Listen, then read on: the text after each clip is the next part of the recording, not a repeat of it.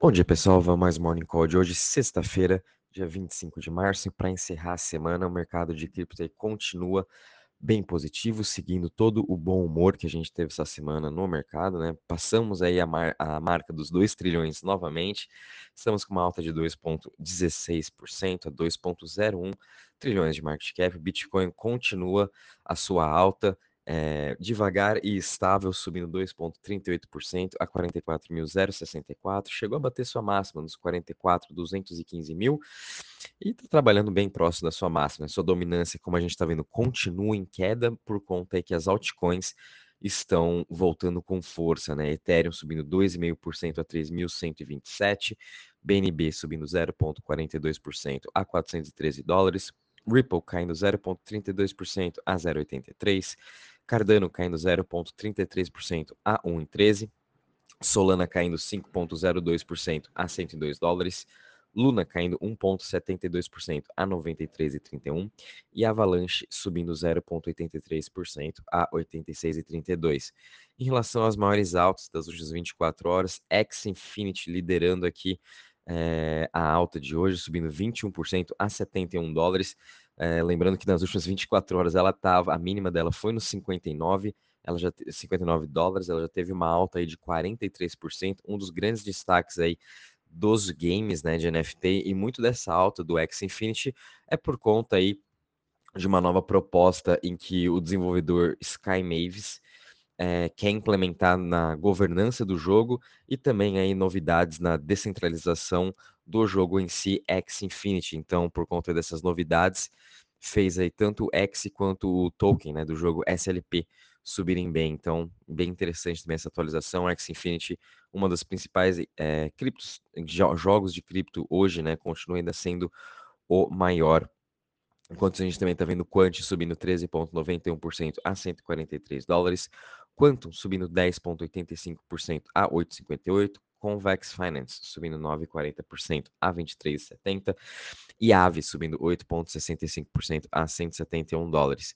Entre as maiores quedas, a gente está vendo aqui agora ApeCoin caindo 6,57% a 13,21, token do Lios caindo 2,77% a 5,84, Mina Protocol também de ter tido aí uma ótima semana, agora recuando um pouquinho, caindo 2,72% a 2,54%, e Bora caindo uh, 2% também a 0,91%. Em relação aos setores hoje, todos os setores também trabalhando em alto. O setor que está mais subindo é o setor de DEX, subindo 3,40%, seguido por DeFi subindo, do, subindo 2,51% e Currencies subindo 1,90%. O setor que está menos subindo hoje é o setor de Web3, está aí subindo 0,09%, quase no 0 a 0. Em relação ao Crypto Fear Index, como essa semana foi bem positiva, estamos aqui nos 47 pontos. O mercado aqui está meio que neutro agora, é, mas a gente percebe que realmente o otimismo mudou. A gente está vendo aí os investidores é, querendo tomar mais risco, indo para as altcoins. O Bitcoin também se surpreendendo muito bem. Vou comentar daqui um pouquinho, né, um dos motivos aí. Também essa, o Bitcoin está se mantendo estável e subindo aos poucos, enquanto, como comentei ontem, né, é, tá, já, já, a gente tá, já tá vendo essa descorrelação do Bitcoin com os índices aí de mercados globais, né, como a Nasdaq, S&P, stocks, enfim, a gente está vendo esse decoupling dos dois, que no longo prazo é uma longa abertura, né, o Bitcoin sempre se sobressaiu aí em relação a esses outros índices. Uh, em relação à parte de TVL, de DeFi, a gente também está tá tendo uma alta boa, 1,18% a 268 bi. Mas foi a semana também bem positiva para todos todas as chains nessa parte de DeFi, né? Tanto para o Matic, uh, Waves, Polkadot, com um grande anúncio da AUSD, da sua stablecoin, do incentivo de 250 milhões de dólares. Terra Luna continua também sendo um dos grandes destaques. Uh, outra, outra chain aqui foi a, a Cardano também vem impressionando, está começando a entrar, né? Como a gente comentou ontem, começando a entrar os projetos na Cardano. Em junho vai ter uma nova atualização uh, no seu sistema e vamos ver se aí depois da atualização realmente os DEPs, os projetos DeFi vão estar entrando na chain e se vão também atrair os seus investidores, né?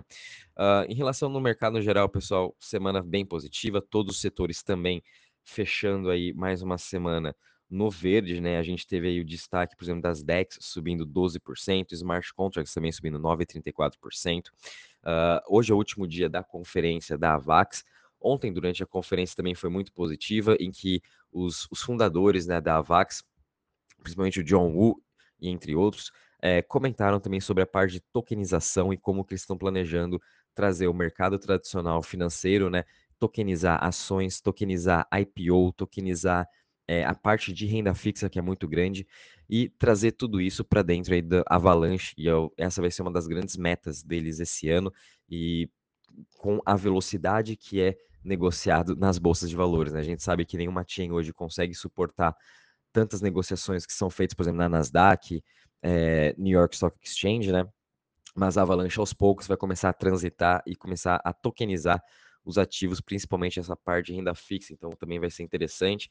Essa semana, olhando aí pela VAX, né, os desenvolvedores comentando os projetos, é bem positivo mesmo esse ano, e vamos estar acompanhando se realmente eles vão estar entregando tudo que eles vêm falando aí, que eles falaram essa semana, tanto na parte de jogos, na parte de tokenização, é, na parte também de conectar o Bitcoin junto à sua rede para trazer DeFi para o Bitcoin. Então, agora nas próximas semanas, nos meses, a gente vai estar acompanhando esse desenvolvimento. Qualquer novidade da Avalanche, a gente também vai estar avisando vocês. E fiquem de olho nela, né? A gente vai estar vendo agora diversos jogos entrando na Avalanche, é, diversos novos projetos também, assim como tem novos projetos entrando na Luna. A Avalanche vai ser a mesma coisa. Tem jogos também entrando na Solana, então vai estar bem movimentado agora essas próximas semanas. Uh, em relação às notícias, né, a gente teve aqui uma notícia até que positiva. Uh, essa semana, a Defiance Capital, um projeto de DeFi, foi hackeado em que o seu próprio fundador caiu num e-mail aqui de phishing. Ele perdeu sua coleção de 1,7 milhões de NFT, fora também outros tokens da Lido, num total aí de 720 mil dólares, foram roubados. Porém, eles conseguiram recuperar uh, 13, 13 milhões de tokens extras, né? Que estavam para ser roubados, eles conseguiram aqui reverter esse ataque e conseguiram recuperar esses 13 milhões, mas em relação à coleção de NFT, por exemplo, do fundador da DeFi, uh, não, não conseguiu mais recuperar, né? Isso aqui também traz outros problemas que também foram discutidos na, na Avalanche Summit, que é realmente essa é, proteção que a gente vai que a gente tem nos projetos DeFi. A gente ainda está muito no começo dessa segurança, né? Muitos projetos DeFi no passado foram hackeados. Essa semana, essa semana, esse ano também é, a gente já está vendo ataques de hackers continuando nesses projetos DeFi e muito disso é porque eles uh, preferem dar maior retorno, dar maior escabilidade do que segurança para os investidores. Então é mais fácil para os hackers estarem hackeando esses projetos, né? E isso também volta aí para toda a segurança que a gente tem que ter com as nossas criptos, né? De a gente ter nossa cold wallet, nossa hot wallet, né? E saber uh, transitar entre elas, saber de toda essa parte, principalmente nos e-mails de phishing, links que a gente clica, é, cada vez mais os, os hackers vão estar utilizando isso, então a gente tem que sempre ficar esperto em relação a isso. Então nunca clique em nenhum link aí que a gente não saiba, né, que tem aí no seu computador, que tem a sua MetaMask, ou no seu celular, que tem aí a sua, a sua wallet, vai saber como eles conseguem hackear hoje em dia. Então é muito cuidado aí com esses links, né, é, trazendo aí mais uma vez à tona a segurança, e tenho certeza que cada vez mais esse ano a gente também vai ver pro, novos projetos de infraestrutura e, e, e criptos de privacy, né? Que também vão estar ajudando aí aos projetos de DeFi nesse longo prazo. A gente também viu aqui a Binance investindo aí 5 milhões numa rodada de investimento numa nova cripto Ultiverse, em que eles também estão querendo criar aí um metaverse de gaming, né? A Binance, ela está investindo forte nessa parte de games e metaverso, ela tem sua própria plataforma de games, então ela continua investindo forte, assim como a FTX também vem investindo muito forte na sua parte de games, né? Então as duas vão ser uma das principais aí investidoras nesse setor. Jogos aí vai estar sendo muito falado. A gente teve um lançamento bem positivo aí da C2X, por exemplo, uma competidora aí da Gala Games que foi lançada na Terra Luna, é, já subiu aí quatro vezes, né? Então jogos vai ser bem falado agora nessas próximas semanas depois também da conferência da Avax, né, de novos projetos, novos jogos entrando. A gente também vai ver aí uh, a BNB Chain uh, concorrendo com a Avax.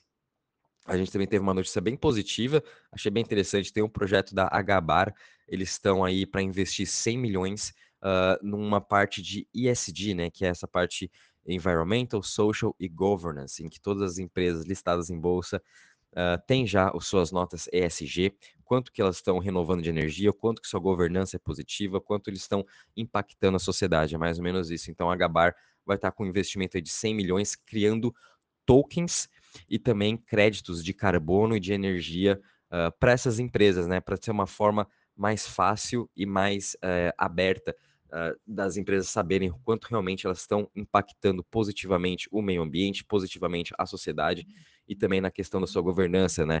Quem que são as pessoas do conselho, se tem mulheres, se tem homens, qual que é a diversidade dessa governança. Então, bem interessante a Gabar indo um pouco para esse sentido ESG e atraindo aí também grandes investidores, porque muitos dos fundos, é, por exemplo, que investem em bolsa, é, eles têm sim uma meta ESG de empresas que ele tem que investir, por exemplo, empresas acima de 80 pontos, né? Eles podem estar tá investindo. Então, a Gabar implementando essa tokenização de, ESG é, e sendo uma, de uma forma aí dentro do blockchain mais transparente, a gente pode implementar isso aí também para as Layer Ones, para projetos de NFT, eh, para projetos de cripto no geral, saber o quanto eles também impactam o meio ambiente, têm sua governança e dando uma nota através disso, dando mais clareza também para quando os fundos de investimento entrarem, saberem aí quais são as criptos com maior notas ESG. Achei bem interessante essa notícia.